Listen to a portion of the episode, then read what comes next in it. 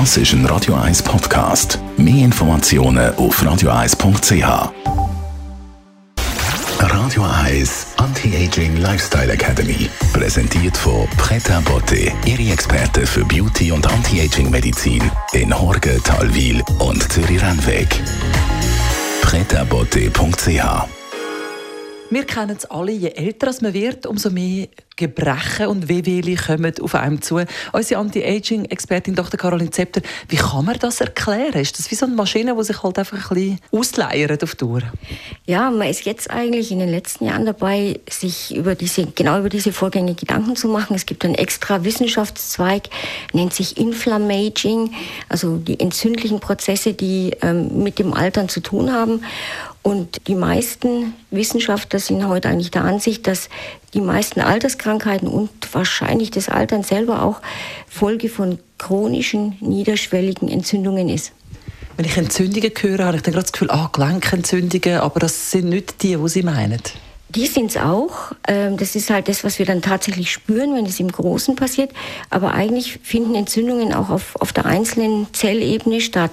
Und diese chronischen Entzündungsprozesse, die da äh, vor sich gehen, die sind vermutlich hauptverantwortlich dafür, dass wir überhaupt altern. Wir haben hier in der Anti-Aging-Rubrik auch schon besprochen, wie sinnvoll und nützlich entzündungshemmende Stoffe sind, die man auch in natürlichen Produkten findet. Kann man das auch hier anwenden oder mit denen entgegenwirken? Ja, eindeutig. Es gibt äh, viele, viele Studien äh, mit Ibuprofen, das kennen alle, äh, das man gern einsetzt, wenn man mal eine Gelenkentzündung, Rückenschmerz und so weiter hat. Und es ist auch sinnvoll, das einzusetzen. Ich kann es jedem nur raten, wenn er eine Entzündung hat, die zu behandeln. Beim Ibuprofen weiß man, wenn man das Kleinlebewesen, Würmern und so weiter verfüttert, dann leben die letztendlich bis zu 20, 30 Prozent länger. Das ist also ganz schön eindrücklich. Aber natürlich gibt es nicht nur synthetische Stoffe. Viel, vieles weiß man und das eines von den ganz, ganz, ganz gut erforschten Stoffen ist das Kurkuma oder das Kurkumin, der Wirkstoff. Das äh, würde ich eigentlich regelmäßig empfehlen einzunehmen, weil das einfach diesen chronischen Entzündungen entgegenwirkt und einen letztendlich jünger hält.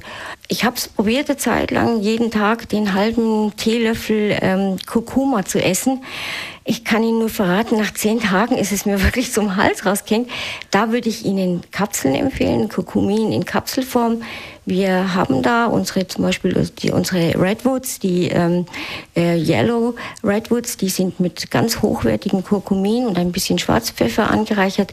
Das wäre was, was Sie eigentlich über längere Zeit nehmen könnten. Das Wochenende steht vor der Tür, Frau Dr. Zepter. Was geben Sie uns mit?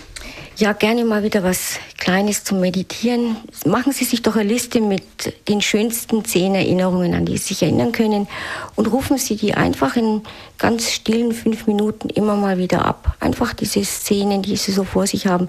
Es tut so gut und gibt einem so gute Stimmung. Radio Eyes Anti-Aging Lifestyle Academy.